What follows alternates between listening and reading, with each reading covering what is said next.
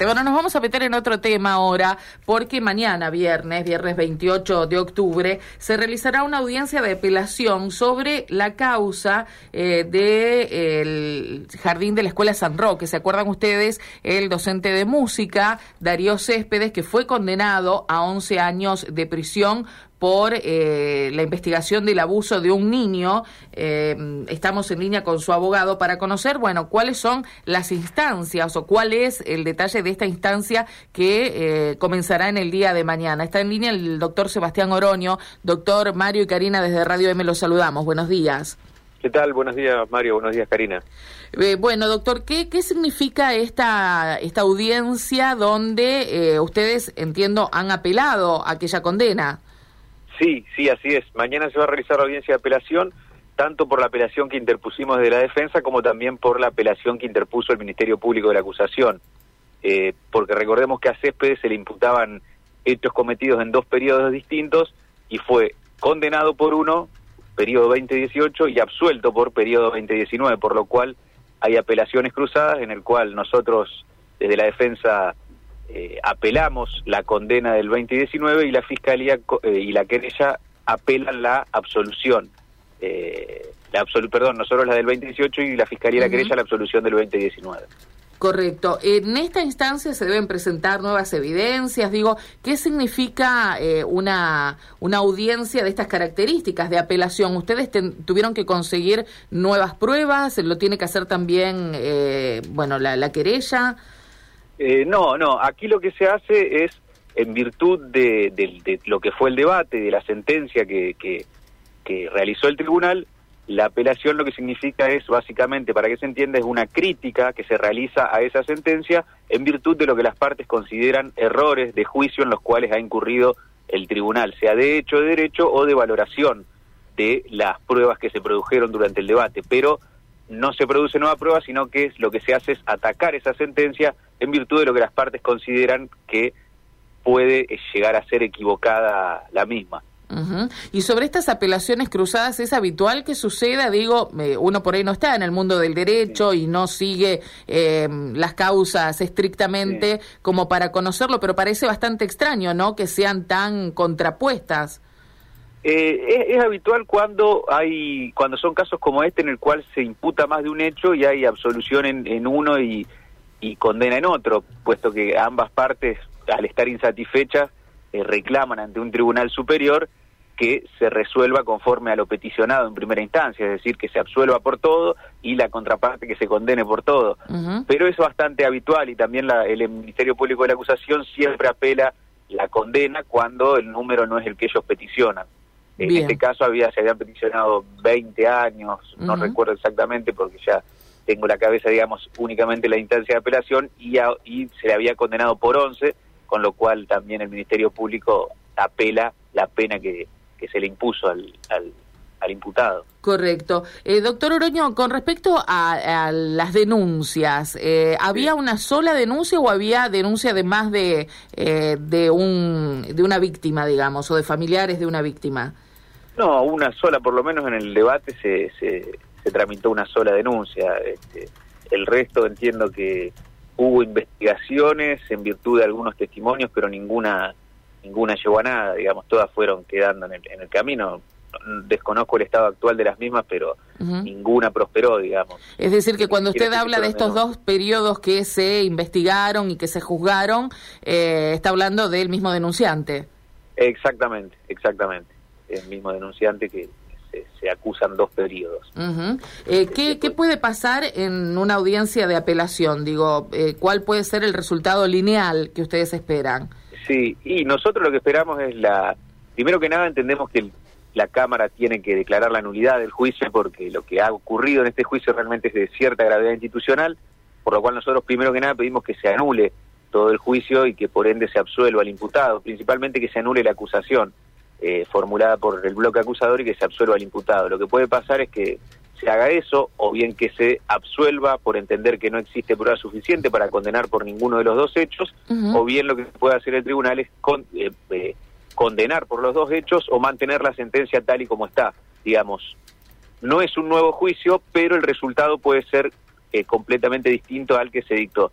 el tribunal puede dar cualquier resultado aquí en esta instancia. Eh, como digo, lo que nosotros esperamos es la nulidad de, sobre todo de, lo que es la acusación, porque entendemos que se ha incurrido en un caso de gravedad institucional que realmente eh, merece que, estas acusaciones sean anuladas y que por ende se se absuelva al imputado. Se había conocido mediáticamente un hecho que, eh, bueno, no sé qué trascendencia tiene desde el punto de vista eh, suyo y, del, eh, del juzgamiento en general, pero desde el punto de vista de mediático había llevado a una trascendencia importante, que es aquel video que se había perdido, un video que fue entregado por autoridades del colegio al MPA. ¿Qué importancia le dan ustedes? ¿Es algo anecdótico o forma parte de, esto que usted está diciendo de que, eh, bueno, es argumento para mm, hacer la apelación?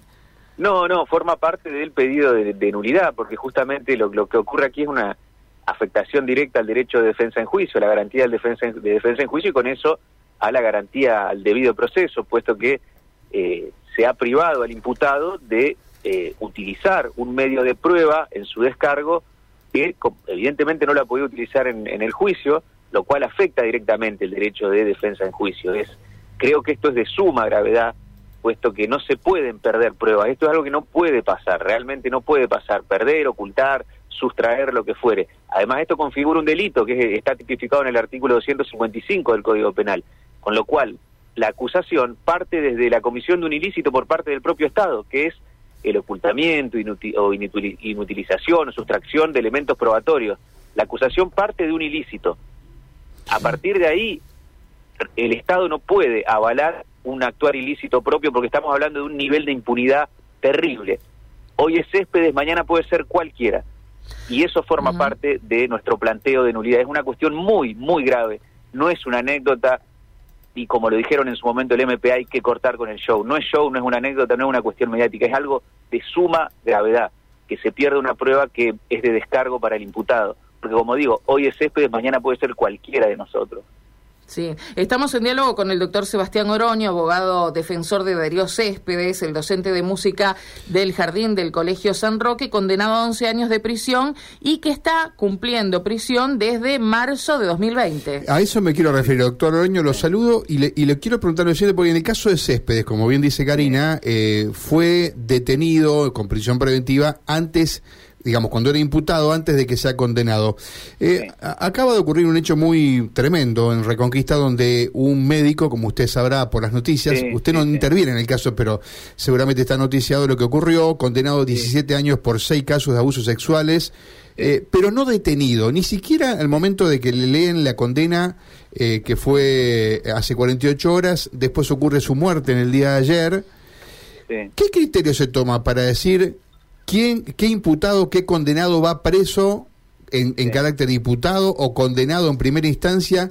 Porque hay algunos que en este caso se mantenía, digamos, a esta persona fuera de prisión, creo que hasta, eh, digamos, una opinión en segunda instancia, doctor, ¿es así? Exactamente, sí. siempre el carácter para privar a una persona de libertad antes de una condena firme o de por lo menos lo que se llama el doble conforme es eh, la prisión preventiva la prisión preventiva, bueno, es una cuestión procesal que se supuestamente se utiliza, y digo supuestamente porque en realidad hay un abuso de la prisión preventiva, pero se utiliza para cautelar el procedimiento y que el mismo pueda desenvolverse sin que el imputado se fugue o, lo o, entorpezca el proceso.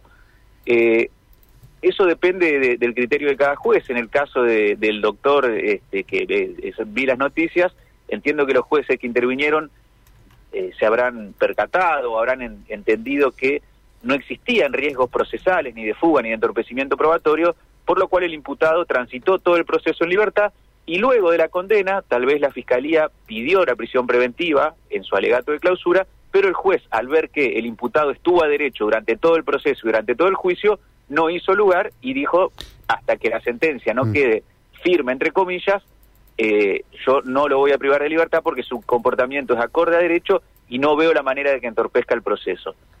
Ahora, eh, Entonces, si convengamos que son criterios muy distintos, digamos, lo que tienen un juez de lo que tienen los otros, ¿no? Sí, a, nosotros nos pasó con el famoso caso de un kinesiólogo exactamente lo mismo, en donde él estuvo en libertad siempre a derecho, se lo condenó en primera instancia y cuando se, eh, se lo deja en libertad pese al pedido de prisión preventiva y cuando se lo condena en segunda instancia, Ahí va preso. Eh, ¿Cómo? En segunda instancia, con el doble conforme, va, va, lo Exactamente, ahí sí este, se lo priva de, eh, de libertad, ya porque se entiende que el doble conforme, pese a que la sentencia no esté firme en términos técnicos, sí ya habilita, la, habilita a la ejecutoriedad de la sentencia. La sentencia no está firme, pero sí ya se torna ejecutable. Firme queda cuando se agotan todas las instancias, es decir, cuando inclusive hasta la Corte Suprema de Justicia de la Nación deniega eh, los recursos. Ahora, eh, suena muy dispar, digamos, que a Céspedes se lo haya detenido en carácter de imputado y a una persona condenada por seis abusos no lo detenga, ¿no? O sea, son criterios muy dispares, a eso me refería. Sí, sí, sí, eso no hay dudas, eso es, bueno, el derecho es una ciencia blanda, va una ciencia humana, eh, con lo cual sí, tal cual, depende mucho del criterio de cada tribunal y, y de lo que observe en ese momento cada juez en el momento tanto de la audiencia de prisión preventiva como así también el tribunal de, juicio al momento de imponer la condena y decidir si este, lo va a privar de libertad o no, tal cual. Los criterios son muy dispares, muy dispares, obviamente. Eh, doctor Oroño, para cerrar la nota, el, el, resultado de la apelación se conocerá inmediatamente o tiene un periodo de tiempo para que se expida el tribunal? No, el, el, tribunal debería expedirse dentro de lo que son los 20 días hábiles, a veces es un poquito menos, a veces es un poquito más, dependiendo de la complejidad de la causa, pero aproximadamente son 20 días hábiles, es decir, dos meses, dos meses de, tiempo, temporalmente son dos meses habitualmente, eh, y en ese plazo se tendría que conocer eh, la, la sentencia. Le agradecemos mucho el contacto, ha sido muy amable, doctor. Por favor, gracias. Eh. Sebastián Oroño, el abogado que mm. representa a Darío Céspedes. Bueno, nos dio una opinión contundente desde el punto de vista de derecho, o sea que eh, hasta que no esté el doble conforme, la segunda sentencia.